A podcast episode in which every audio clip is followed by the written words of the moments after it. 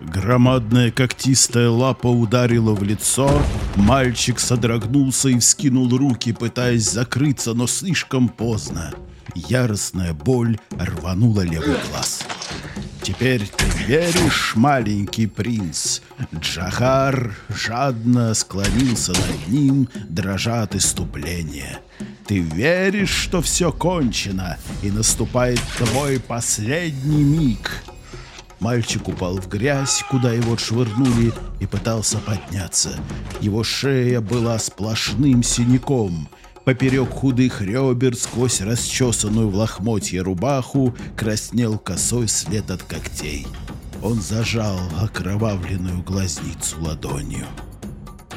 Ослепший глаз пронзительной болью был непровержимым доказательством того, что он не бессмертен, что мир растопчет его и пойдет дальше, не обернувшись, но даже чувствуя, как по одной щеке тянутся алые капли, а по другой бегут прозрачные, мальчик все равно не мог поверить в это.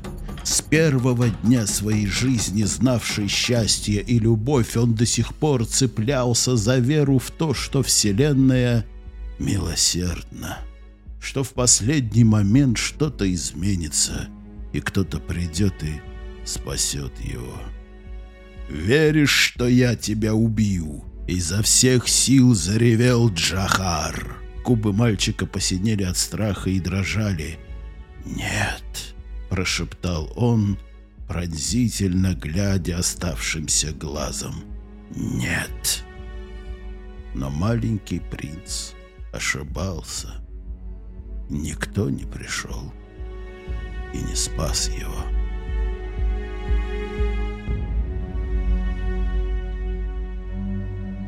Дорогие слушатели, мы продолжаем вас... Э, радовать. Популярный подкаст бы сказал удивлять и радовать, но так как мы не популярный подкаст, э, мы хотим сказать, мы не, как 15-летний э, ребенок ищем себя еще в жизни, да, и у нас сегодня опять очередная тема, которая вообще не похожа на то, что мы обсуждали раньше. И это потрясающе.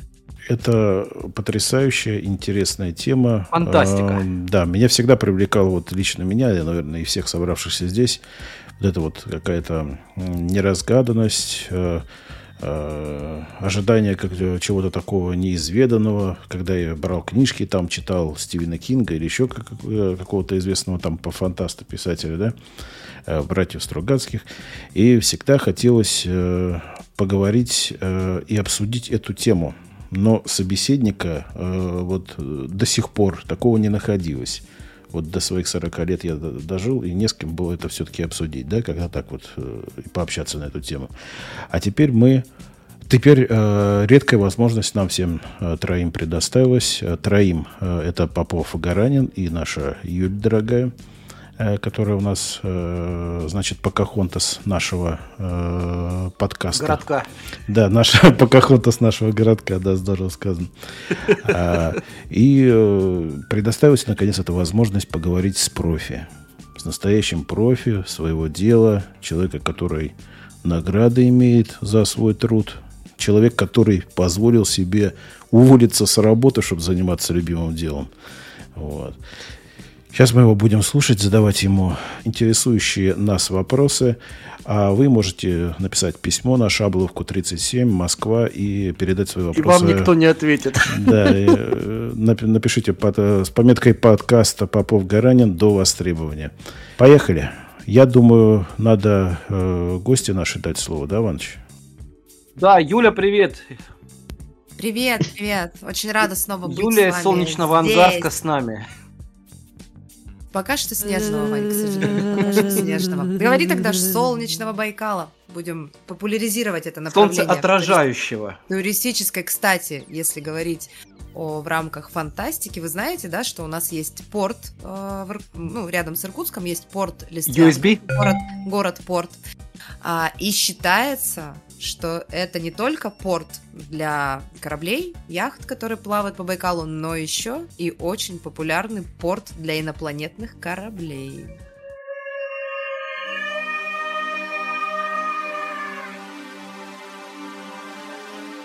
Мгм. Неоднократно в Листвянке, да, были замечены такие таинственные огни в небе, об этом очень много говорят, значит, плоскоземельщики, уфологи и другие жители Листвянки. А также кочегары после третьей бутылки водки. А- да? а- а- Особенно после затяжных праздников эти огни появляются у вас в городе. Я рада Спасибо, привет- Юля. Да, и я хочу поприветствовать нашего гостя Антона. А, Я очень рада, что у нас такая тема, потому что я являюсь огромным фанатом, любителем и, может, даже немножко экспертом именно в фантастической литературе. Антон, здравствуйте. Здравствуй, привет. Привет.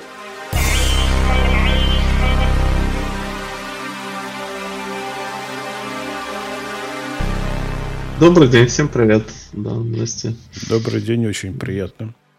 Э, Я думаю, что, во-первых, э, нужно понять, что э, о каких фантастических тварях пишет Антон и где они обитают. Просто есть ли они вообще у тебя эти твари, помимо людей, которые живут в различных других мирах, э, хорошие они или плохие? И, в принципе, вообще, в целом, ты вот, э, Олег уже сказал, нравится ли тебе то, что ты делаешь, и изменил бы ты своим принципам и увлечением в будущем? Или ты бы хотел вот прям вот тебе нравится? А, окей, давай начнем отвечать с э, второго вопроса, а потом про тварей. Да, про поговорим. твари, окей. А, значит, да, я всю свою жизнь хотел с детства быть писателем, э, и в первую очередь писателем-фантастом. А, и у меня довольно-таки рано это получилось, потому что я там в 11 лет уже первый гонорар получил, когда мой рассказ там напечатали в газете в одной. А вот, потом я в 16 лет начал писать э, в 17 дефективы, да, то есть такие детективы под чужими фамилиями, а, которые издавались, причем гигантскими тиражами, особенно по современным меркам, просто гигантскими, там сотни тысяч были. А, вот, э, то есть я был литературным негром, самым молодым у нас в нашей стране. А, вот, то есть я писал, это все издавали, читали, никто про меня ничего не знал, и хорошо, слава богу. Вот. Потом я начал писать фантастику, это были дефективы, потом стала фантастика своя, ее тоже начали издавать уже под моей фамилией. И таким образом меня там 18-19 лет уже вышло несколько моих первых книг в издательстве АСТ. Издательская группа «СТ» – одно из двух крупнейших издательств России. Основана в 1990 году как ТКО «СТ». Является универсальным издательством, выпускает художественную литературу, нон-фикшн, популярные пособия. А, но как раз вот к этому времени я начал немножко соображать что-то в жизни и понял, что пишу, ну, как-то не очень, так себе. А, а мне хотелось писать хорошо. И, соответственно, я после этого взял и перестал писать. Вернее, я писал там стол себе э, сколько-то лет. А, но в основном я занимался там другим направлением своей жизни, играми, разработкой игр. Играл в игры и разрабатывал игры, проводил игры, там разные, от настольных до ролевых, до компьютерных, мобильных по- впоследствии. Вот, то есть в этом э, направлении развивался. А, но при этом я никогда не бросал мечту стать писателем. А, и, соответственно, вот в последнее время опять начал писать. В последние несколько лет. Э, И вот то, что я сейчас пишу, это серия про приключения фантастического сыщика межпланетного детектива Одиссея Фокса. Оно нравится людям. Вот, многие понимают то, что я туда вкладываю, а это огромная любовь ко всей фантастике. И я получаю огромное-огромное количество ну, радости, в ответ благодарности, похвалы и так далее. Вот. А в связи с этим я решил все-таки да, начать писать всерьез. И действительно, как вначале вот было сказано, даже работу бросил всякую, практически всю. Вот, и пытаюсь стать профессиональным писателем. Э, Расскажи о себе, где ты родился, в каком году э, и так далее. Небольшую биографию. Мне сейчас есть? 46 лет, я родился в 76 году э, в городе Саратове, где я прожил достаточно значительную часть жизни, хотя вообще я поездил. Я и в Казахстане жил, и там в Армавире жил, и в области жил, в небольшом городке, вот, и в Москве жил. Ну и вообще много ездил. Ну, немного, но достаточно немало ездил в своей жизни. А где лучше всего писалось? В Казахстане, потому что там, наверное, самые лучшие В Казахстане, в расширители сознания. Это ж Саратове не от места зависит, а или в спальне. жизни. Это от периода жизни зависит, а не от места. Да, Но с- по факту так сложилось, что лучше всего в Саратове. И в молодости, и сейчас. Аж вздохнул. В гостях хорошо, а дома, дома... Лучше дома ничего нету. Главное, ребята, дома. Где родился, там и пригодился.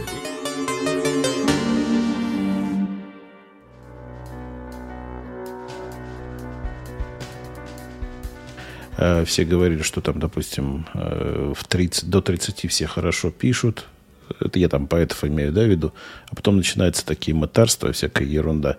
А ты считаешь, у тебя как период писательской деятельности твоей самый удачный э, это до 20, до 30, до 40, до 50? Нет, я считаю, что самый удачный период моей деятельности сейчас, последние несколько лет.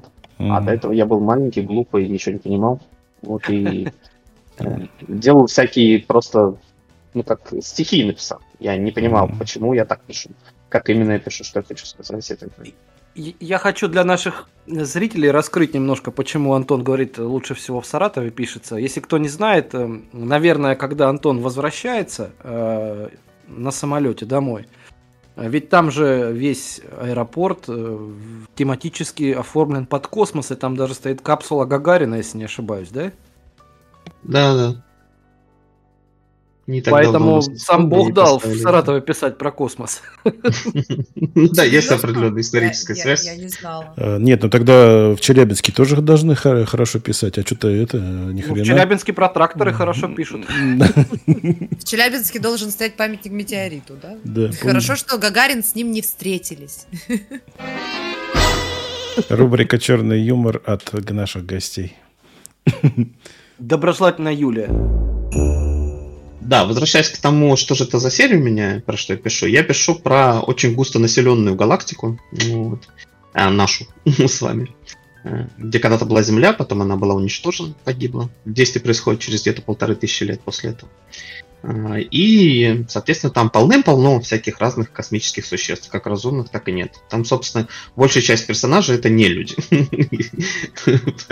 а всякие различные инопланетяне. Вот. Они часто похожи на людей, потому что ну, млекопитающие с разных планет, они будут весьма достаточно похожи друг на друга по своей психологии.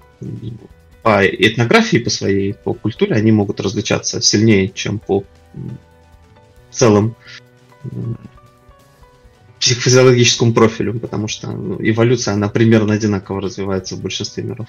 Но не во всех, конечно. Ну, то есть, я бы так Поэтому понимаю, есть ты... такие сильно отличные от угу. людей планетяне. Вот э, я так понимаю, что вот эти так называемых твари, э, доброжелательно в смысле, э, э кто-то этноиды. более... У меня есть специальный термин, этноиды. А, этноиды, да. У кого-то изоморфы, да? Ну, Вопрос в том, что, я так понимаю, э, твари вот эти, да, этноиды, они какие-то более человечные э, в плане экстерьера своего, да, какие-то более похожи на животных, но у них у всех есть какой-то разум, может быть, даже сверхчеловеческий, и они развиты по-разному, правильно? Те, ну, которые конечно. похожи на людей, Ваня, это называется гуманоиды похожие на, да, в том числе на людей гуманоиды. От Те, слова human, э, human, человек. Yes, of course. Так, так в чем вопрос у нас сейчас? А, да, спасибо.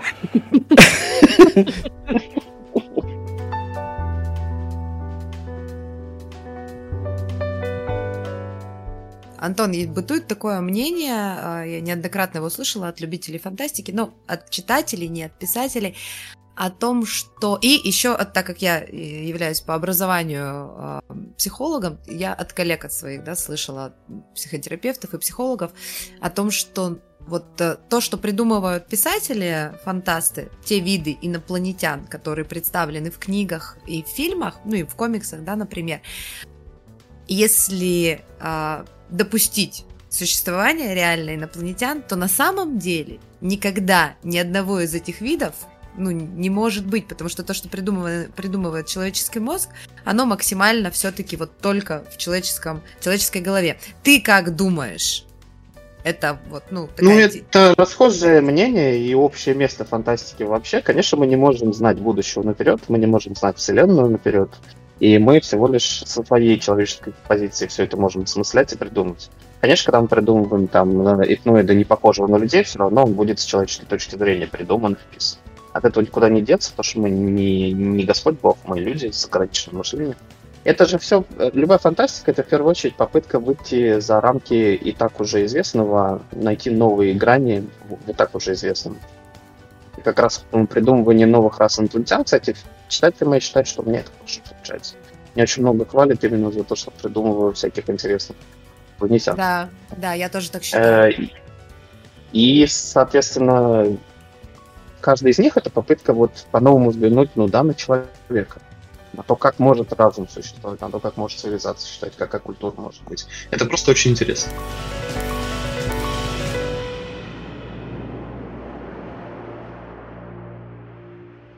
Да, вот сейчас э, та премия, которую ты получил, и, так скажем, э, Антон уже заслуженно э, оправдал свои старания. А, как ты пришел к тому, что нужно написать вот эту серию про Фокса, да, и почему это у тебя возникла идея, и как ты думаешь, почему она была одобрена на таких верхах? А вы скажите мне, а вот Фокс, он в законе вор? Или так приблотненный, я что-то не пойму. Я сам не понимаю. По замазкам вроде бы фраер. Ага. Но не фраер, это точно. Ему человек подрезать, что тебе высморкаться. Э, ну вот Odyssey Fox конкретно там с его возникновением связана достаточно трогательная история. У нас просто был такой период, когда жена сильно болела, вот, э, у нее там была опухоль, не, э, к счастью, не, раковая, а такая доброкачественная. Тем не менее, это очень сильно нам усложнило жизнь всей нашей семьи. У нас вообще счастливая семья, вот, там мы с женой и дети мы жили всегда беззаботно, счастливо и хорошо. Но вот это очень сильно омрачило. И был такой тяжелый год постковидный, и она лежала, ну, там, какое-то количество месяцев. И как бы на всех это сильно как бы действовало. И было грустно. Ну, потому что больницы, больницы, больницы, как бы несчастная жена, которая там все время без сил страдает и так далее. Вот. И, конечно, было очень грустно и неприятно. И вот Одиссей Фоксон родился как такой ответ, как луч света в этом царстве болезни. Серия написана на стыке жанров космической и детективной фантастики с элементами юмора. Человечество давно в космосе и активно осваивает другие планеты, а сами люди вовсю используют технические апгрейды, позволяющие быть умнее, красивее, сильнее и моложе. Но только не наш герой. Он, наверное, последний гражданин галактики, который отказался от этих инноваций. Тем не менее, его мозг превосходит разум большинства других граждан. Он расследует самые сложные преступления и разгадывает самые интересные тайны. Когда, когда, когда ты их читаешь, у тебя в жизни становится, тебе лучше становится. Вот, собственно, я их писал для себя, как терапию для жены, для детей. И, собственно, у нас вся семья очень сильно DC Fox ты и полюбила. А потом просто так вышло, что это многим людям тоже попало, видимо, подобным образом зашло. И они тоже благодарят за то, что вот читаем и становится лучше на душе. Вот.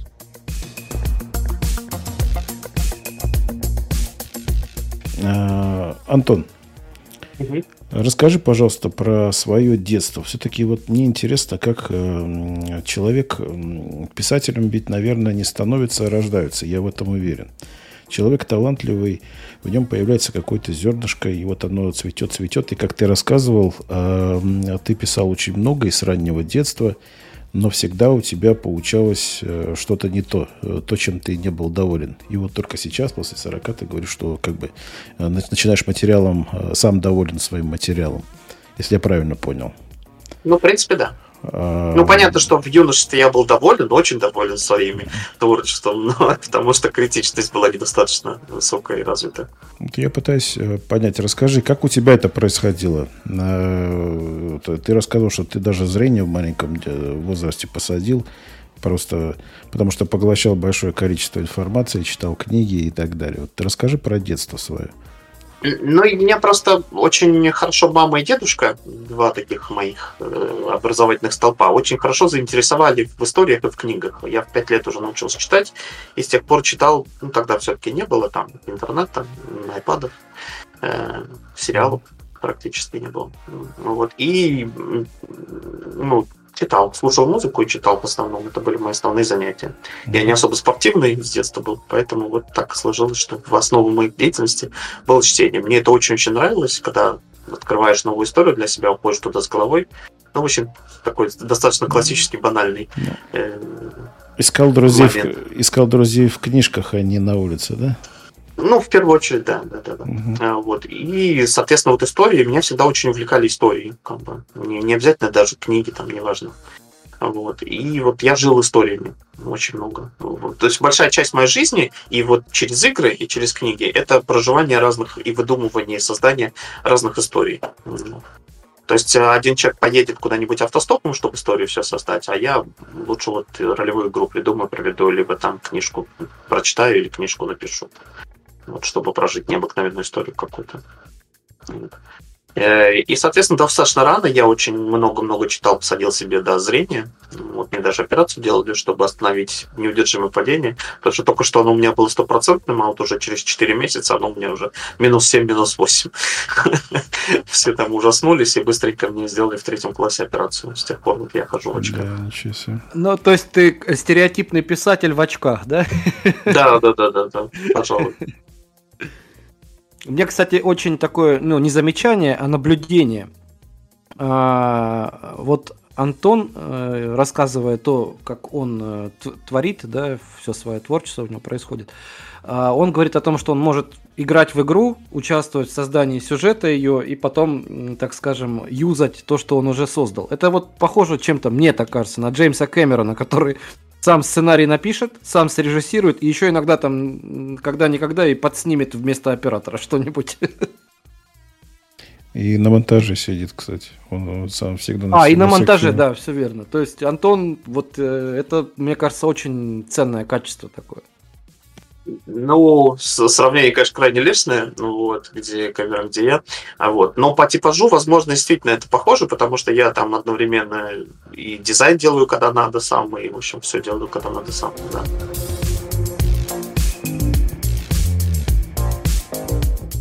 Вопрос в том, что вот, Антон, ты говоришь, что вдохновлялся дедушкой э, своим. Как это происходило и как он участвовал вообще в твоем вот, творческом становлении, так скажем?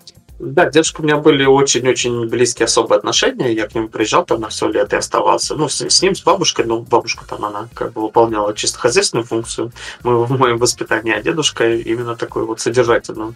Собственно, я из-за него писателем, скорее всего, и стал, потому что он сам пытался что-то писать.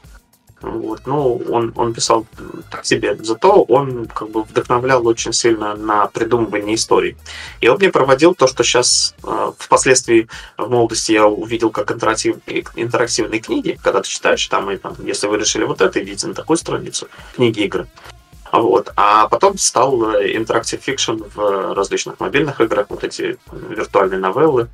А Вот, когда ты делаешь какой-то выбор, и в зависимости от этого выбора сюжет определенным образом развивается. Так вот, когда мы там с СССР с дедушкой жили, он мне такие проводил истории э, еще тогда. То есть там, условно говоря, вот там Семен в- видит под, под, под полом кто-то пищит, там мышка. Э, Вот, что он сделает? Полезет под пол или там мышку травить, кота заведет? Ну, я говорю, конечно, полезет под пол. Э, Вот он лезет под пол, и там видит, мышка натаскала много денег со всех сторон. Ну, и вот там всякие разные приключения были. И, соответственно, вот Иногда я даже перепроходил, то есть вот, ну да, давай еще раз про Семена и мышку, а что если вот так вот? И вот таким образом он мне, видимо, в совокупности с чтением э, привил любовь к именно вот к исследованию различных историй. Ну, вот. Пошло-поехало. Имитация развития событий, да? Моделирование, да. Не имитация, а моделирование, да.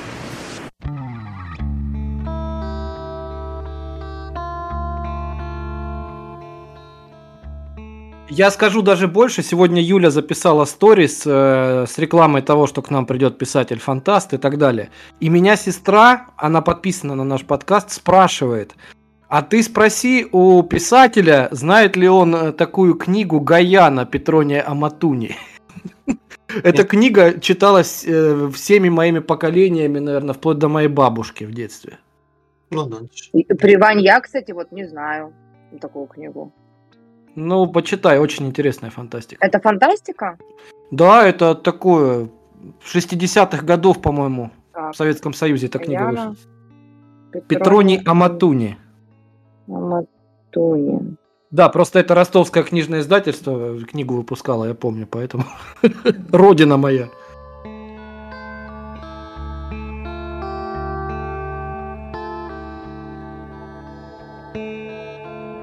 Я, кстати, знаете, представляете, сижу, вы меня сейчас простите, э, смотрю как раз в план вот на этот пункт про попаданцев и понимаю, что читала потрясающую книгу про попаданцев и не могу вспомнить название. И вот я теперь же буду мучиться, и после подкаста буду мучиться, как эта книга называлась. Ни автора, не помню, ни названия. А книгу читала два раза. Как я так забыла? Ладно. Интересная книжка, наверное, была какая-нибудь. Очень. Нет, она правда была интересна, но я почему-то не запомнила название. Меня бабушка в детстве учила, когда читаешь книгу, наизусть запомни автора и название. А я вот книгу почти наизусть запомнила, а название автора нет. Вот. А есть Джонатан люди- Свифт. А а есть люди, которые еще берут книгу, открывают последнюю страницу, читают. Если интересная концовка, то они читают целиком. У меня есть такой друг, да. И даже фильмы так смотрят. Антон, скажи, а если твою книгу прочитать в конце, будет интересно потом? Вообще у меня там э, конкретно DC Fox, он же разбит на истории. Э, Типа как Шерлок Холмс. То есть там каждое дело, которое он расследует, это отдельная история. Одни дела такие не очень большие, как там пара-тройка глав, а другие там довольно-таки большие, как такая повесть. Ну вот, но тем не менее, то есть ты можешь посмотреть конец конкретного дела, а это тебе никак, ну, как сказать, не помешает читать остальные дела. Мгм. Потому что каждое отдельное дело это законченная история. Хотя там есть общий сюжет, ну вот, тем не менее.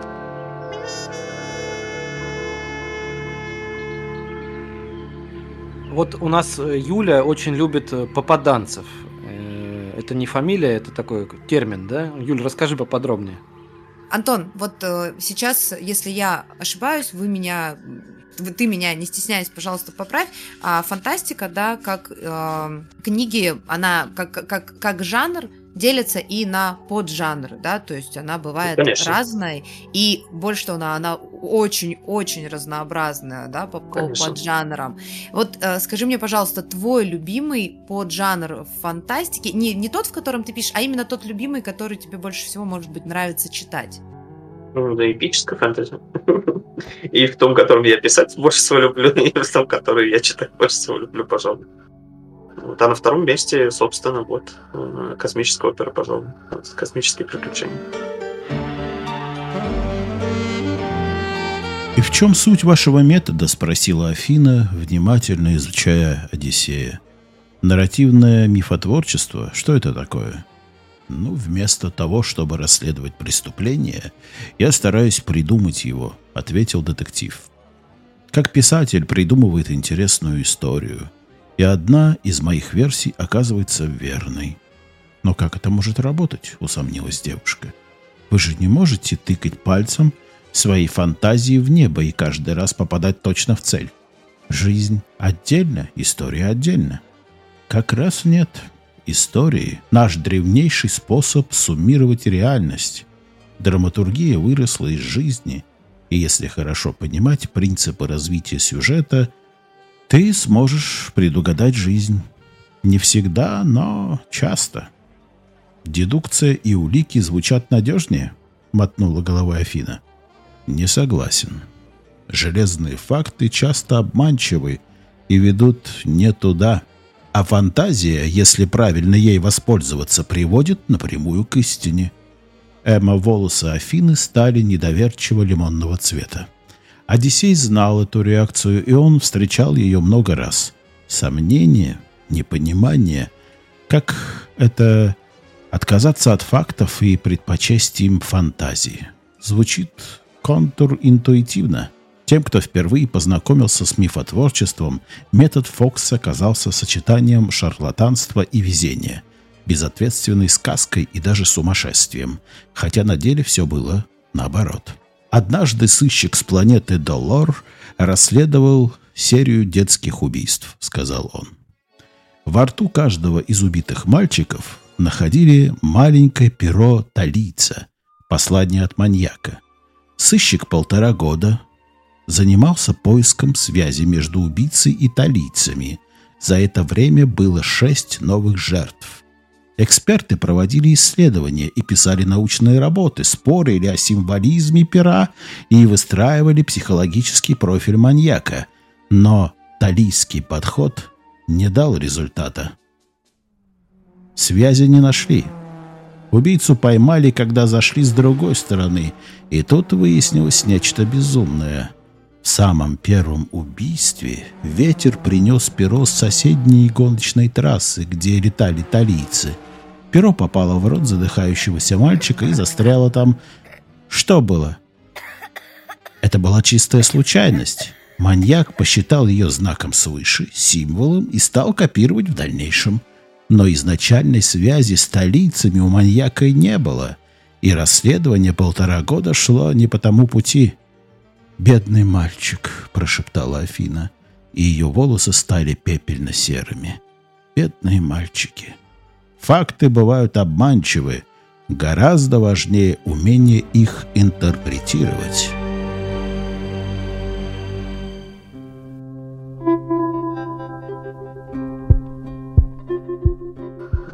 А, классно. Как ты относишься к историям про попаданцев?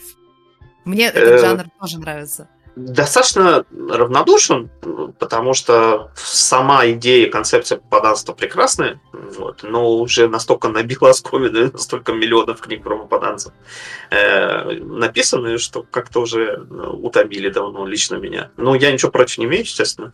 У меня был очень забавный случай в детстве, когда еще задолго до существования жанра попаданцев, ну, вернее как, первый же, один из первых жанров попаданцев Марк Твен написал, «Яркий при дворе», короля Артура. Но тем не менее, как жанра это еще тогда не было. И вот задолго до него я внезапно в школе начал писать, э, сейчас скажу в каком классе, в седьмом, э, внезапно начал писать роман про своих одноклассников, видимо, чтобы их привлечь и понравиться девочкам. Э, прям в тетрадке открыл и сказал, что вот точно, давайте-ка я сейчас буду про нас с вами писать. А, И о том, как мы все попали с вами в мезозойскую эру, к динозаврам внезапно. Наш класс поехал на экскурсию и провалился. Вот. И это просто стало мега-мега хитом. Просто все такие, «О, нифига себе, вообще вокруг меня столпились. Все такие, давай, читай, короче. Вырывали у меня тетрадку. Я такой, сейчас, подождите, я не дописал. Сейчас допишу. Они такие столпились, стоят, ждут, что я там допишу. Но это кончилось вот так, так, так же, как был гениальный такой мега-мега-мега старт, такой же был убогий провал потом после этого.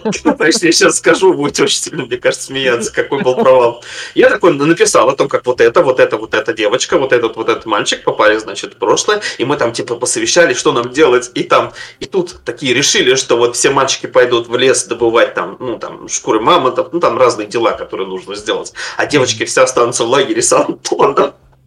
То есть сразу же такой гарем был мной построен. И, естественно, все пацаны это поняли и очень сильно возмутились. И начали, короче, такие, «Э, это что такое? Ты типа как автор, ты начал на всех тут принижать, типа сам себя с девчонками оставил в лагере.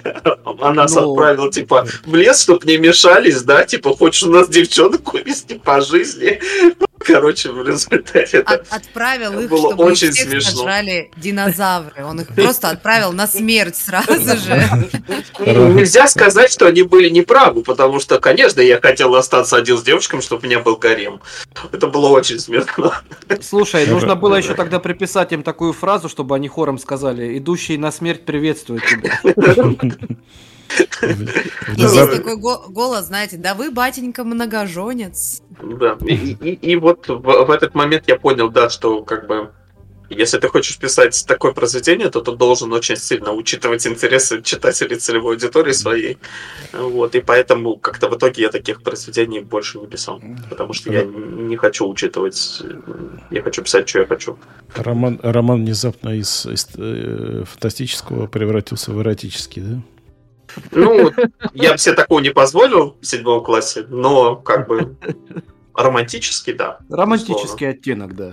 Да. Антон, а можно я тогда задам вытекающий из э, этой истории вопрос? А, Ну, точно, получается, то- точно роман, эротический. а роман таки вызвал эмоции, да? То есть эмоция это была, реакция была. Да. Вот э, скажи, пожалуйста, насколько важно, то есть важно вызывать эмоцию, но важно ли тебе, какова эта эмоция, негативная она, или она а, положительная, или еще какая-то, то есть, ну, есть же многие, кому, это называется хайп, да, когда, да, все равно мне как не, я не отреагировать, главное, чтобы отреагировали. Не, не, не, я к таким писателям не отношусь. Я не пишу ради хайпа, не пишу ради провокации, как бы это не мое. Я вообще довольно-таки а, оптимистичный человек по своей натуре, и даже если я пишу что-то ужасное, там, например, у меня есть роман про войну в фэнтези-мире, э, где достаточно жестокие вещи происходят, все равно это жизнеутверждающее все в итоге.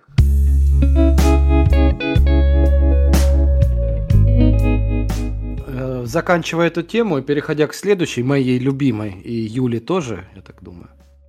А, вот я все-таки хочу вернуться к той мысли, которую я хотел реализовать. А, вот смотри, мне так кажется, это мое мнение, что твое творчество и твои увлечения да, в твоем творчестве, они очень много почерпали из э, Артура Конан Дойла, потому что он мог написать про затерянный мир, а через два года Шерлока Холмса. Например. Ну, честно говоря, я бы так не сказал. У меня другие, скорее, источники вдохновения. Ну, мне нравился Конан Дойл, конечно, как и многие Нет, другие просто авторы. я чем он мне нравился, тем, что он мог написать какое-то фантастическое произведение, такой мировой хит, так скажем, да, а потом просто кардинально раз, и вот тебе Шерлок Холмс, предположим. А Шерлок Холмс, по-твоему, не фантастическая, да? Ну, а потом бац, и белый отряд, который вообще Да, другой. да. Да. разносторонний автор, да. Вот, но просто я, я слышу э, нотки фантастика, детектив. Я уверен, что потому что ты говоришь то, что ты сейчас делаешь, это тебе больше всего нравится. Там есть и фантастика, и детектив. Вот. И переходим к э, любимым вопросам э, Или- Юлии. Или, или сначала пишешь э, про то, как э, делаешь человеку операцию, и он из собаки становится человеком, а потом пишешь про, белые, эти- про белых офицеров. Да. А еще роковые яйца. Есть помните? ряд разносторонних авторов, не только Конан Дойл. Вот, кстати, Булгаков меня больше повлиял мастером и Маргаритой своей, мне кажется. Как и мне кажется, на всех. Ну, не знаю. Это сложный такой вопрос. Кто на, что- на кого больше повлиял, потому что все это очень переплетается. Да, вот э, скажи, пожалуйста, в этой э, стезе, так скажем, э, вот кто тебе из, естественно, фантастов, э, писателей, режиссеров э, и вообще деятелей, ну, творческих деятелей нравится в этой сфере, которых бы ты вот выдвинул э, топ и ориентирами для себя? Ну, если брать книги, то для меня неоспоримым неоспоримый перец занимает Толкин и «Властелин колец» и «Миллионы» некоторые другие книги его. Э, Потому что, на мой взгляд, он был первый из тех, кто смог э, донести до всех остальных такую мысль, что можно в фэнтези-мир, фантастический мир, не обязательно фэнтези, любой фантастический мир, э, показывать, как будто он реален. Потому что то, что до этого делали Говард и Берроуз, оно было, ну, очевидно нереальное, очевидно нарочатое, очевидно сказочное.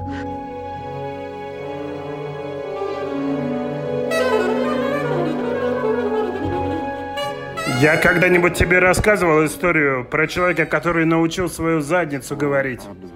Этот человек работал в бродячем цирке, и поначалу это было как фокус с чревовещанием. Через какое-то время задница стала говорить сама. Он начинал не готовясь, и задница импровизировала, бросалась остротами. Потом в ней выросли небольшие загнутые внутрь крючки, похожие на зубы, и она просила есть. Вначале он решил, что это забавно, и построил на этом целое представление, но задница прогрызалась дыру у него в штанах и начинала говорить на улицах, кричать, требовать равных прав. Она напивалась, с ней случались эйфорические пьяные припадки. Ее никто не любил, а она хотела поцелуев, как любые уста. В конце концов, она начала говорить все время, днем и ночью, и в конце концов задница сказала, это ты заткнешься, а не я. Да потому что ты нам здесь больше не нужен. Я могу и говорить, и есть, и срать. А Толкин, он произвел огромную революцию, которая, собственно, отразилась вообще во всей массовой культуре на, там, на века вперед. Он показал, что да, вот вам фэнтези, но оно как бы как настоящее. Оно реалистичное, серьезное, как бы достаточно глубокое. Вот. Это номер один для меня. А дальше идут, ну, такие писатели, как Герберт со своей Дюной, там, Азимов не с каким-то конкретным произведением, а просто по мощи своего э, подхода научного. А Лем примерно так же, но Лем уже с конкретными произведениями, потому что сложно не, не упомянуть Солярис, э, гениальный роман, например. Вот. Э, э, э, женщина Урсула Легуин, она у нее очень много своеобразия в ее романах. Она по-своему, можно сказать, по-женски, конечно, я не знаю. Ну, по-своему, в общем, самобытная она. Э, Роулинг, вот, Мартин со своей незаконченной песней «Огнель», да. Она хоть незаконченная, но мы же знаем его замысел. Основной замысел-то нам даже по э, скомканному, скомканному финалу сериала все равно понятен.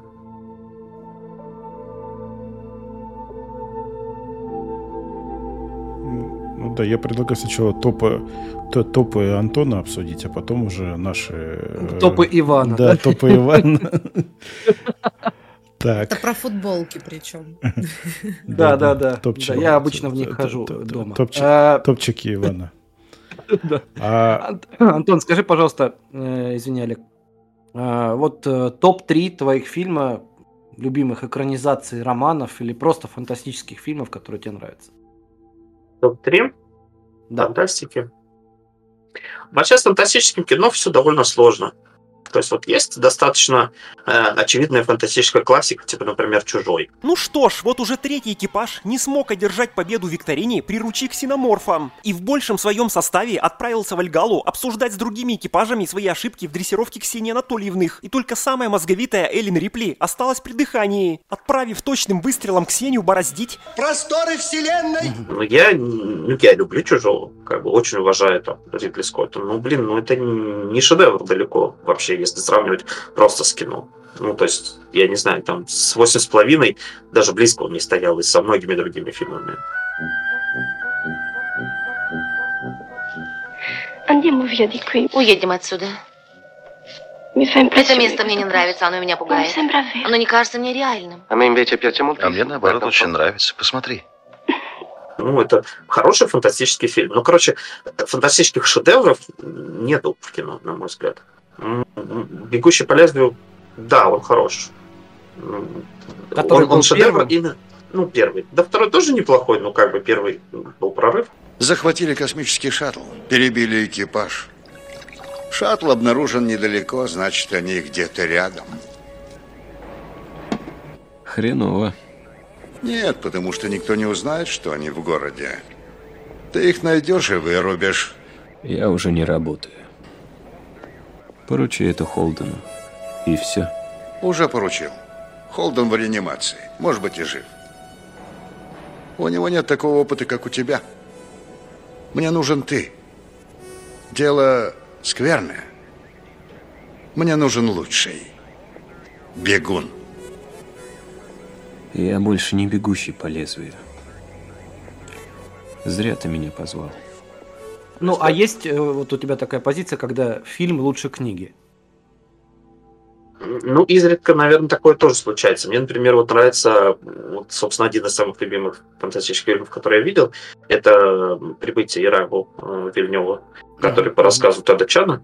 И рассказ хорош, он там был в составе сборника, который получил Небью, по-моему, еще какую-то престижную премию мировую. Но фильм мне лично ближе. Мне больше фильм нравится. Ты что-то разгадал, да? Да, иди сюда. Посмотри на этот сектор. Он имеет отношение ко времени. Их символ времени практически повсюду. Ну и что это? Формула сверхсветовой скорости? Да кто знает. Слишком много пробелов. Ничто не завершено. И тут меня осенило. Иди сюда. Вот тут. Плюнь на единички. Смотри на нули. Сколько здесь данных? Негативного пространства. Вот я и посчитал. 0,833 в периоде.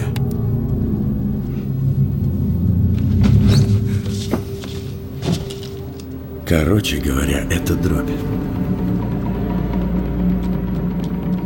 Одна двенадцатая. Мне кажется, что Юля не считает это фантастикой.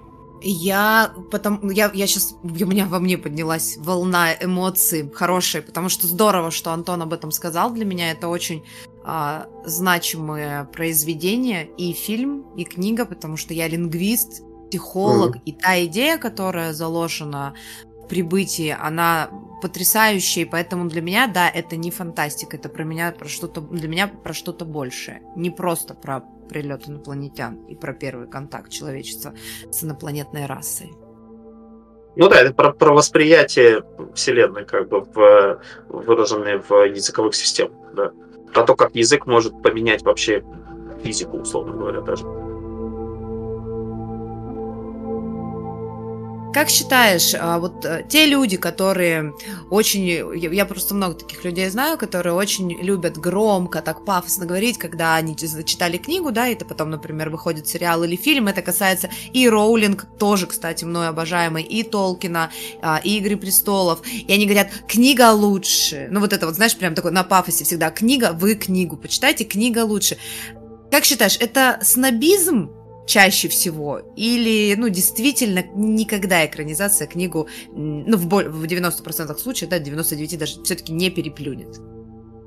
Ну, мне кажется, что довольно часто это снобизм. Вот. Но и, и именно не сам посыл, а то, как это высказано. Потому что сам посыл, мне кажется, ближе к истине, потому что действительно в большинстве случаев, ну, по факту, книга глубже, э, серьезнее, интереснее. Не всегда, наверное. Ну, вот тот же Гарри Поттер хороший пример, потому что фильмы весьма неплохие. Я их недавно пересмотрел, все семь, ну, то есть восемь. Э, и они хороши. По многим Согласна. параметрам, да. как бы они хороши. Э, но книги лучше. Вот, на мой взгляд. Ну, тут один момент, э, я хотел бы немножко вмешаться и пояснить, что ли. Надо понимать, что э, когда снимается фильм какой-либо, то это всегда адаптация и всегда есть автор сценария. И, как, как правило, автор сценария не человек, который написал первоначальную историю. Это надо понимать, да? И эм, очень редко режиссер вообще снимает прям по книге. Всегда это какая-то адаптированная история с какими-то другими немножко сюжетами, там, э, с другими заходами, и иногда вообще с, с, с разной, с другой концовкой. То есть надо, надо это понимать. Поэтому здесь вот и такое бадание, э, значит, идет между э, потребителями этого всего, да, что книга лучше там или кому-то история сама лучше понравилась. Ну, надо понимать, это всегда, про, это всегда будет вот это вот э, соперничество, скажем так. Тут к месту будет вспомнить другой афоризм Альфреда Хичкока. Чтобы сделать великий фильм, необходимы три вещи – сценарий, сценарий и еще раз сценарий – потому что именно крепкая структура, соединенная с интересной идеей, может дать в результате кино. Ну да, и учитывая, что, естественно, книга лучше в плане глубины и подробности, потому что у нее хронометраж огромен по сравнению с фильмом, и даже с сериалом. Сериал, даже хороший сериал, но у него все равно хронометраж уступает книге там в несколько раз, если так посравнивать. Вот. Сколько, сколько раз... Естественно, это другой медиум, и нужно по-другому это все показывать, поэтому мы, мы mm. только за, на самом деле, за экранизацией. Я не отношусь, естественно, к тем, кто говорит, что вот зачем это экранизовали. И это потому что заведомо хуже. Ну и что? Оно другое, зато что-то новое там интересное есть. Визуализация тоже дорого стоит, если она хорошо сделана. И как раз я могу привести пример э, такого, э, такой это, помните, фильм был с этим, со Шварцем «Бегущий», как правильно он назывался? Человек. Полез... Бегущий а. человек, да, по-моему, да? Где там шоу, да. шоу там. Шоу, да, бегущий человек. А, вы знаете, кто автор э, сценария, нет, главного? Я ведь знал, но не помню уже. Э, Стив, Стивен Кинг. А, серьезно? Да, но он написал этот роман еще в начале 80-х под псевдонимом. Я не помню, ну, достаточно известный там псевдоним, под которым он писал. А, и ему вообще не понравилась сама работа, и он вообще ему не понравился Шварц и все что. Ему ему это Стивену Кингу в смысле. Да, да, да, да ему Стивену Кингу, и он сказал моей фамилии, чтобы не было в титрах, и по, и написали и написали автор сценария такой-то такой-то, короче, его псевдоним указали. В конце 1970-х в начале 1980-х годов Стивен Кинг опубликовал под псевдонимом Ричард Бахман книги «Ярость», «Долгая прогулка», «Дорожные работы», «Бегущий человек» и «Худеющий». Идея заключалась в том, чтобы проверить, сможет ли он повторить свой успех снова, так как он опасался, что его успех был случайностью, стечением обстоятельств, есть и другое объяснение, которое заключается в том, что стандарты издания того времени разрешали лишь одну книгу в год. Фамилия Бахман была взята не случайно. Кинг является поклонником музыкальной группы Бахман Турнер Авердриве.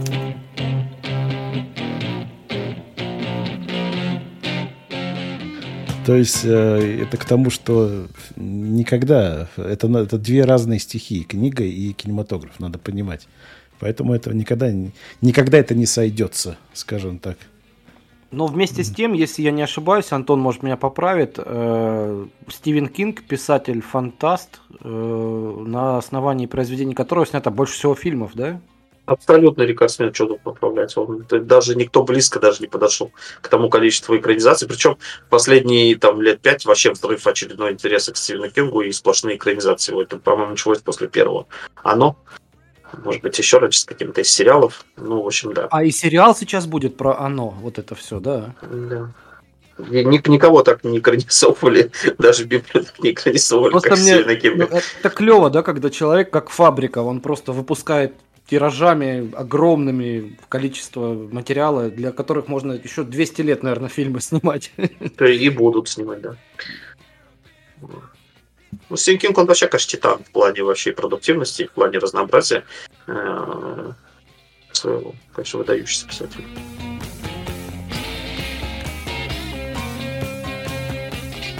А, вот, э, ну, у нас же тоже огромный пласт писателей-фантастов, как советского, да, времени, там поменьше, наверное, так и уже Огромная культура была, да, советских писателей. А, вот какой больше ты придерживаешься? Вот э, те писатели там 70-х, 80-х, э, либо уже те, которые в новой России появились?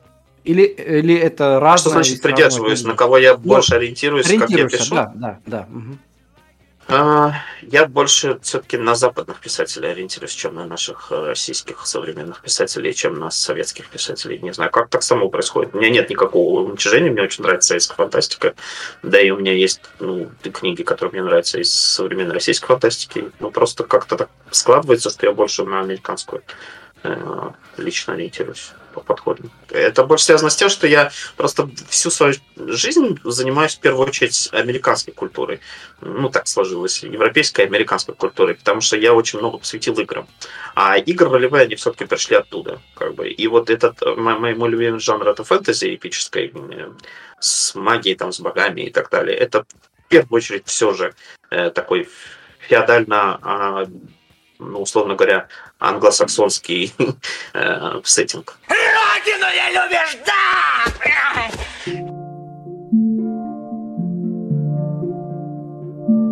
Соответственно, каждая культура формирует свой пул э, взглядов, как мы можем смотреть там на любовь, на смерть, на, ну, на что угодно. Вот. Ну, соответственно, я не собираюсь выделять одну культуру перед другой, там и говорить, что вот эта фигня какая-то не культура, а это, да, высокая культура. Э, Просто западная фантастика, она была наиболее развитой в плане э, количественном, в плане э, как-то э, в плане дистрибуции. То есть, когда там автор написал, э, весь мир его потом в итоге, если он стал популярен в Америке, весь мир его потом прочтет. У них дистрибуция лучше всего отстроена. Вот это не значит, что у них авторы прям вот прям лучше наших. Я бы так не сказал. Везде есть хорошие книги, везде есть сильные авторы, везде есть посредственные книги, посредственные авторы и так далее.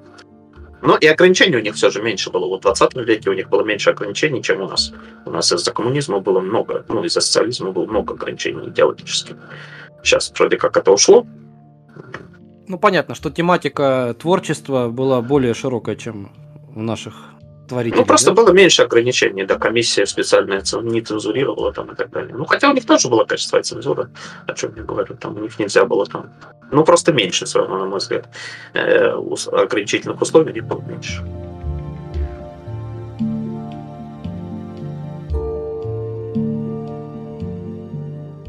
А, Юля, ты молчишь, может быть, э, есть какие-то вопросы?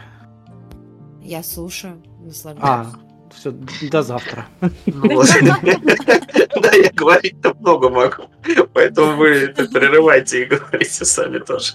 Так и я могу, понимаешь, много говорить. Мне Олег сказал поменьше коротких комментариев. Вот я и подзаткнулась, так сказать. Не, Послушно. Так, длинный-то можно. Вот. Пер- Перечислять имена фантастов американских, которые крутые, тоже, знаешь, можно долго там. Начиная от Филиппа Дика, того же самого, вот, Филипп того же Дик Азимова. с- Да. Хотя он-то был как раз антимастодонтом в свое время. Как бы были мастодонты, а он был такой бунтарь, не бунтарь, такой психотропный фантаст, я бы так его назвал. На стероидах, да, психотропный фантаст на стероидах. Вот, потому что он, он необычный был человек, ну он же офигенный. Это, кстати, к слову, да, о Филиппе Дике, и это, на мой взгляд, касается и Стругацких. А, Не знаю насчет э, американской фантастики, это глубоко там не копала, но это к тому, что еще одна есть теория о том, что сложные времена рождают пассионариев, да, то есть если есть какая-то проблема в обществе, то появляются люди, которые через свое творчество обязательно вот, ну, как-то это проявят, да, либо сопротивление, а, и вот ну, это, это, это теория такая мировоззренческая, да, про, про откуда берутся пассионарии. Ну, в советском детстве братья Стругацкие – это самые главные научно-фантастические писатели были. Они писали замечательные книжки для советских детей и юношества.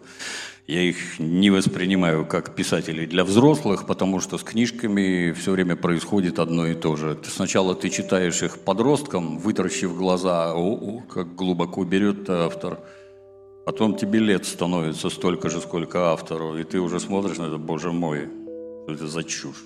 А потом ты на 20 лет старше этого автора, это лучше не читать вообще. Это, знаете, как у уголовников.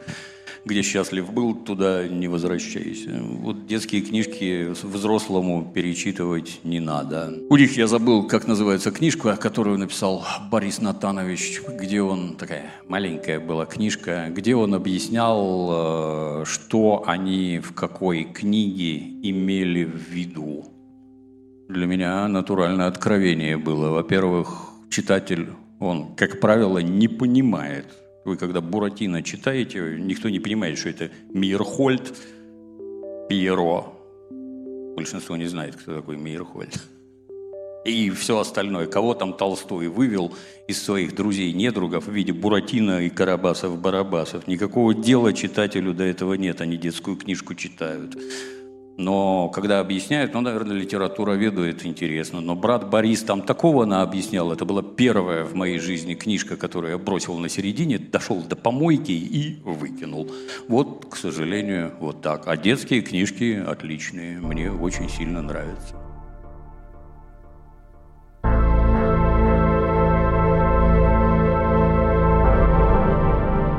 Вообще, так по мне, э, э, Филипп Дик,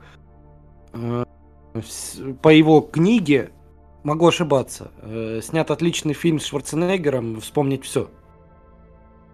Ну, как по книге. Опять же, по, по какому-то рассказу. У него очень любят А, брать рассказ с да, какой-то да. идеей. Коротенький такой. Там просто вот эта идея чуть-чуть показана. А потом по нему снимать какой-нибудь голливудский фильм такой, где происходит в основном не то, что происходило у Дика, но зато вот эта идея фигурирует. Ну да. Но идея в том, что при открытии скафандра на Марсе глаза начинают увеличиваться. Это самое лучшее. Ты, ты не прав. Самое лучшее там проститутка с тремя сиськами. Э, да, да, да, это да. класс- классика жанра уже.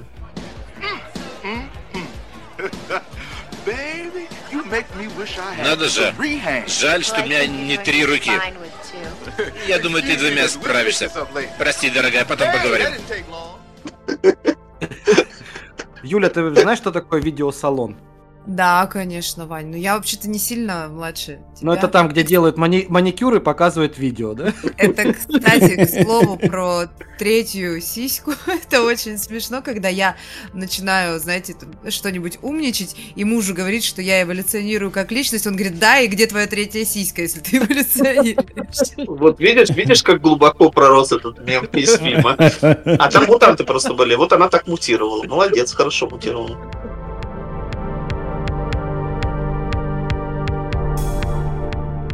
Антон, скажи, пожалуйста, а, как раз раз уж мы заговорили про фильмы фантастические, кому бы ты из а, современных, а может быть не очень современных режиссеров доверил экранизацию своих книг?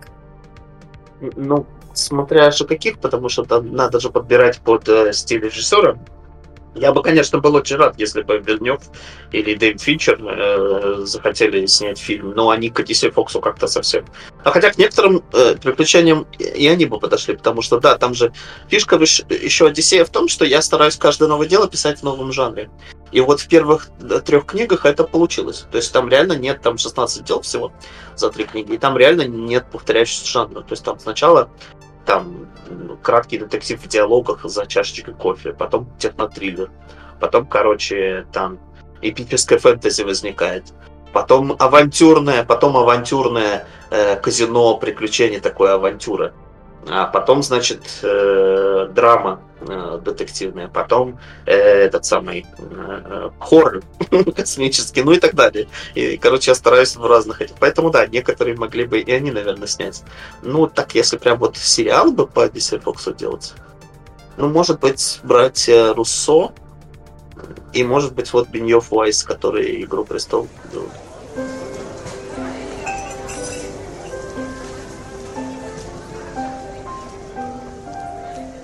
Им принесли золотую рыбку, фаршированную съедобным жемчугом. «Откуси меня, старче!» — звучно произнесла рыбка, «и сбудутся твои желания». Одиссей поперхнулся. Стариком его давно никто не называл, и вот теперь, сейчас, перед юной Афиной, это было особенно не вовремя. Рыбка чутко уловила реакцию своего собеседника и тут же поправилась. «Была не права. Ох ты, гой еси!» И спалать тебе, добрый молодец. Вы не могли бы, вежливо попросил Одиссей, потыкать ее вилкой? Не говорить. Это немного сбивает аппетит. Конечно, конечно, миролюбиво согласилась рыбка. Я только проинформирую, что все съедобное чешуя, хвостик, головушка, тарелка, скатерть, стол, продолжила Афина, которая набила рот швельфом салатом и теперь давилась от смеха. «Приятного аппетита!» — торжественно закончила рыбка. И не соврала.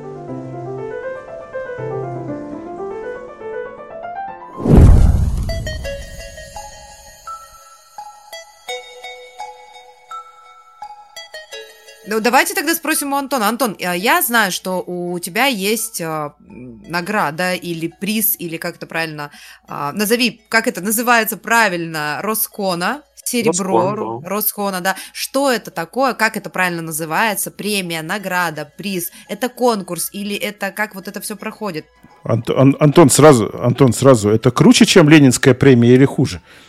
Нет, это не круче, чем Ленинская премия. Вот. Но так как Ленинская премия сейчас, насколько мне известно, уже нет, а Раскон есть, это круче, чем Ленинская премия. Видишь, все относительно, смотря. Конференция «Роскон» – место встречи писателей, издателей, журналистов, литагентов, критиков и всех прочих, имеющих отношение к литературе. Здесь можно пообщаться с самыми известными писателями-фантастами, деятелями кино и телевидения, имеющими отношение к фантастике. Кроме того, вручаются престижные литературные премии «Алиса», «Раскон», «Фантаст года». В принципе, считается одна из самых престижных. Вот, я очень рад, что мне ее дали. Я причем совершенно как бы этого не ждал, не был готов. Я туда не ехал. На Расконе никогда на Расконе не был. А, вот. А если бы я туда поехал и организовал там э, всяческую пиар-работу, то я бы, может, и золотой расход получил, даже почти уверен. Ну, как бы. Ну, так как я ничего этого не делал, то мне дали серебряный, люди голосовали за Одиссея Фокса, чем меня очень-очень порадовали, и мне было очень-очень приятно. Причем я нас, ну, знаю, что часть известных фантастов голосовали за Одиссея Фокса. Вот. Даже не хочу называть фамилию, но один очень известный фантаст написал сначала э, в бюллетене Одиссея Фокса на первое место поставил, а свою книгу на второе. Вот это крайне трогательно, по-моему, и обалденно. Как по-моему, это самое лучшее, да, да, я вот, автора. Вот именно, да, вот представь просто, да, я был очень тронут. И я, главное, поехал там, мы в отпуск с семьей ездили, там в путешествие в Тюмень ездили, а, и я возвращаюсь в поезде, и тут мне начинают все поздравлять отовсюду писать, Антон, поздравляем, я такой, что, что, что происходит вообще? А потом захожу и понимаю, что да, мне раскон дали Одиссей, я был очень рад. Но вообще Одиссей, надо сказать, сразу его начали выделять, то есть очень многие начали там, он уже получил там в шорт-лист вошел Фантлаба дважды, в прошлом году и в этом году. В прошлом году как электронная публикация, а в этом году как книжки, изданные уже на бумаге. А, он там то в первые, то вторые места занимает во всяких голосованиях э, регулярно. Там книгой года его называют то один блок, то другой. Там в 22 году два блока его назвали книга года. Там находкой года он был. Ну, то есть это хорошая книга, которая нравится людям. И есть за что хвалить, без ложной скромности. Э, вот. Э, хотя э, есть один, одна слабая сторона Одиссея из-за того, что он написан с большой иронией, и там есть стеба, немалая доля, ну, типа как вот, ну, не знаю, у Шекли, у некоторых других авторов, его многие не воспринимают всерьез. Они говорят, ну, это же чистый раздекалово. Я с этим не согласен, потому что не считаю, что когда ты пишешь... Просто Одиссей не делает серьезное лицо. На самом деле там и драма есть, и вполне серьезные суждения есть, которые, на мой взгляд, имеют смысл, имеют ценность определенную. И интересные находки креативные есть, там и образы всякие есть, идеи всякие фантастические есть. Вот. Но, собственно, читатели это все ценят, и поэтому, собственно, он так многим людям и нравится. Поэтому его и отмечают, в том числе и всякие там э, премии, конкурсы и так далее.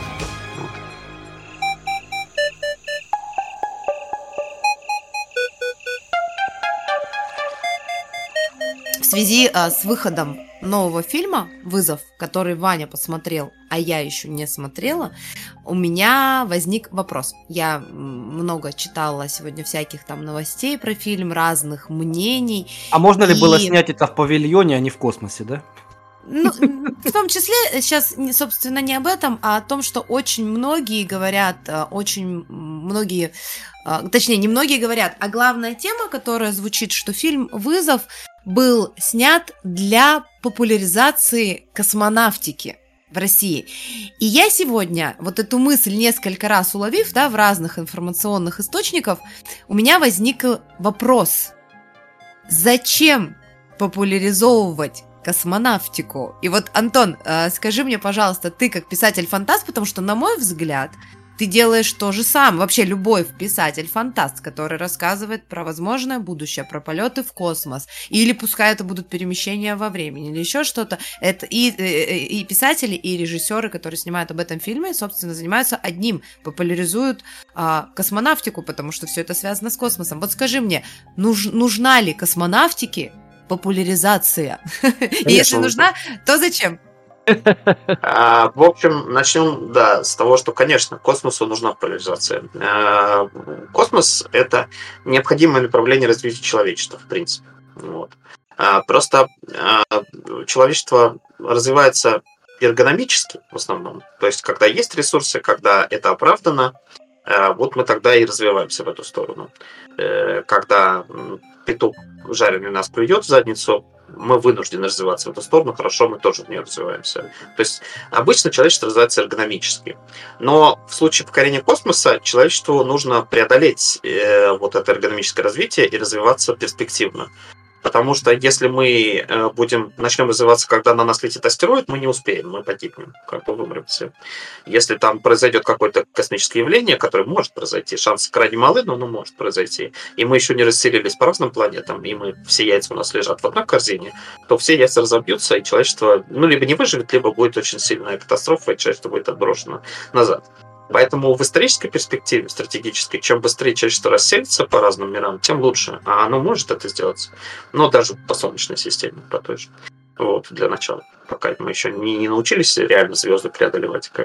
Ну, по крайней мере, по Солнечной системе. И нам нужно развиваться в этом направлении. Но это эргономически сейчас, в данный момент, совершенно неоправданно. Сейчас это убыточно крайне. И чтобы это работало, нужно понимание у человечества. Поэтому, например, в том же э, США НАСА очень сильно старается все эти десятилетия ну, как бы поддерживать интерес к космосу и актуальность и важность э, космоса для широкого круга людей.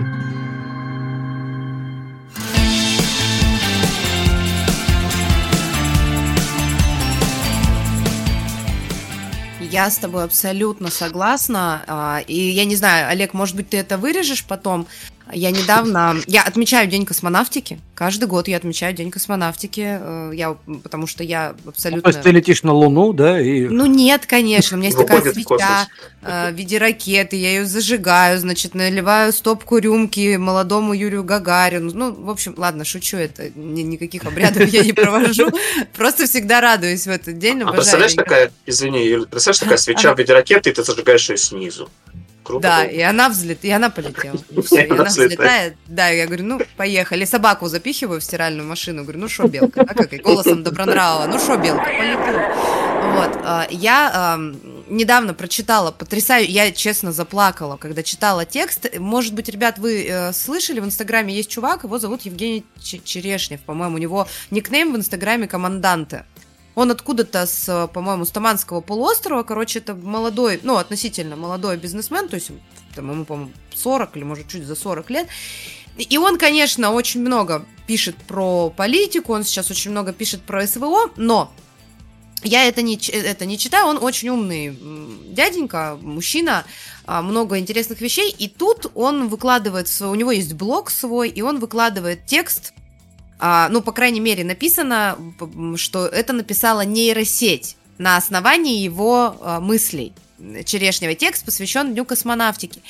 И я, когда читала этот текст, и меня прямо, я всплакнула, потому что там есть такие потрясающие слова о том, что День космонавтики, да, то, что сделал Юрий Гагарин, иначе как чудом назвать нельзя. И День космонавтики должен стать вообще главным праздником в России, и не только в России. И что от дня- мне очень понравилось, от этого дня, от 12 апреля 1961 года должно было начаться новое летоисчисление. И что мы сейчас должны жить не в 2023 году от Рождества Христова, а в 62 году от, э, от возвращения человека к звездам.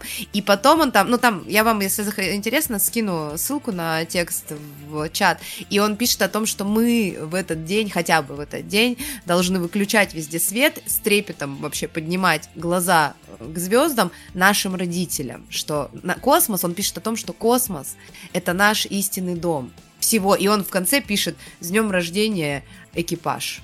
И это так вообще просто, вот я говорю, я читала, у меня аж прямо мурашки вот по коже шли, потому что вот мне отоз- очень отозвалось, и вот и поэтому я спросила про популяризацию космонавтики, космоса, потому что, ну, я считаю, что это действительно, как Антон сказал, это максимально важно, это максимально нужно на самом деле, поэтому, Антон, спасибо. Я с тобой абсолютно солидарна, и вот каждое твое слово в этом вопросе мне отзывается.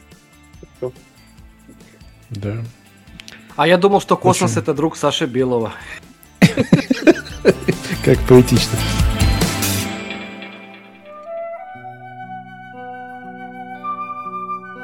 Так, движемся дальше. А, Антон, ну и расскажи, как, где черпать вдохновение и что делать молодому автору. Ну, какой вот совет нашим слушателям э, можешь дать, э, если человек хочет начать писать?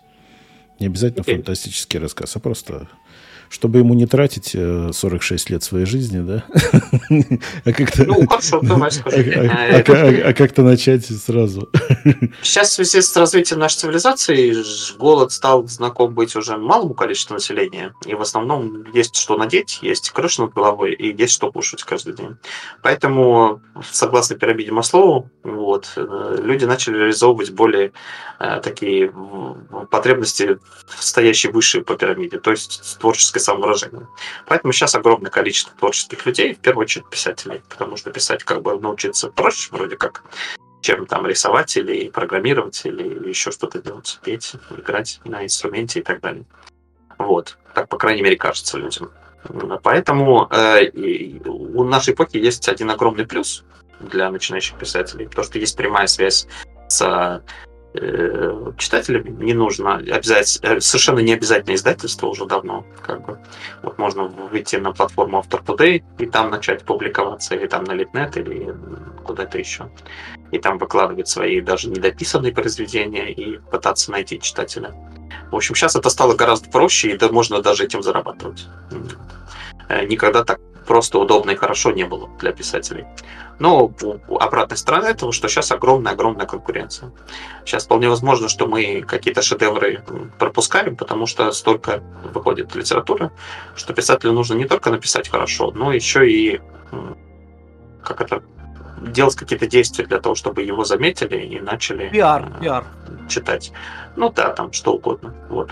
Э, но в любом случае рекомендация молодым людям должна быть такая, что, во-первых, если вы хотите писать для себя, для своих друзей, чисто вам для себя это нужно, как терапия, там, как самовыражение, что угодно, то просто берите, пишите и публикуйте, выберите себе платформу, на которой вы хотите публиковаться, либо не выбирайте, а публикуйте на них на всех, всех подряд. Вот. А, а если вы хотите продвигаться, то есть хотите получать от этого деньги или э, получать от этого признание, то это уже требует совсем другого количества действий и других по направленности. Если вы хотите получать деньги, пишите коммерческий жанр. А, потому что я, например, не пишу коммерческий жанр, поэтому я зарабатываю с Фокса немного. Вот. Хотя больше, больше, чем практически все, кто пишет не формат. Вот Одиссей вообще для неформата весьма-весьма успешен. Но при этом это капля по сравнению с тем, сколько зарабатывают и насколько покупаются и читаются э, ну, те же попаданцы с появками. Потому что они востребованы и нужны населению в больших количествах.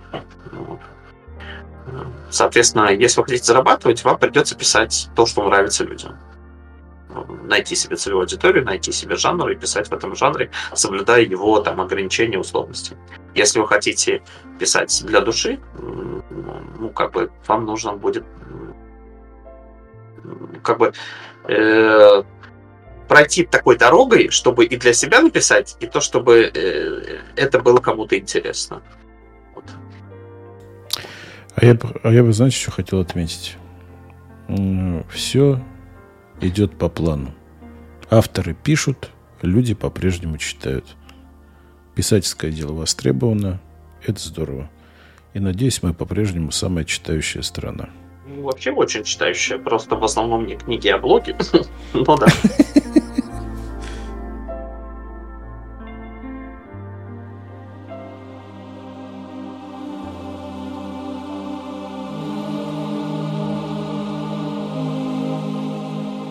Ребят, я прежде всего хочу вас поблагодарить, что мы э, поговорили на такую э, непопулярную тему, особенно э, сегодня в наше непростое время, да. Антону пожелать банально творческих успехов, и, счастья, э, здоровья. Да, счастья, здоровья. Э, пожелать творческих успехов. Действительно, э, пусть хотя бы маленькая долика того, что мы, о чем мы сегодня тут помечтали по поводу голливудских звезд, голливудских режиссерских предложений, хоть маленькая долика этого в будущем сбылась. Удачи с Одиссеем Фоксом, удачи, значит, э, с э, выпуском книг, удачи, значит, Амиру Шакирову, чтобы он э, еще с большим энтузиазмом начитал третью книгу. Вот. Ну и всего доброго пожелать. И поблагодарить за участие, за участие в нашем скромном маленьком подкасте. Хорошо, ну и вам спасибо. Спасибо, да, Юле, что большое. Юля организовала такую приятную встречу. Я, мне Спасибо, очень ребят. приятно, что Антон откликнулся, да, и причем так легко, так классно, Антон, вы человек, ты человек мира, человек созидания, мастер. Спасибо большое. Ну и вам, конечно, желаю вашим подкасту развития, интересных тем и хороших собеседников и читать, о, да, да, читательского, слушательского внимания. Да, мы пока что подаваны, а Антон мастер, но мы к этому стремимся. Ну, ну какой мастер, слушай, я тоже где-то в серединке пути. Вот. Я же не пришел еще к реальному признанию. Не факт, что приду, поэтому... Ну, чего-то я достиг уже, да. Ладно. Всем спасибо. Всем спасибо. Молодцы. Саратову, Москве и Ангарску привет. Хорошо, до свидания. До свидания. Всего хорошего. Спасибо, до свидания. Все, пока-пока.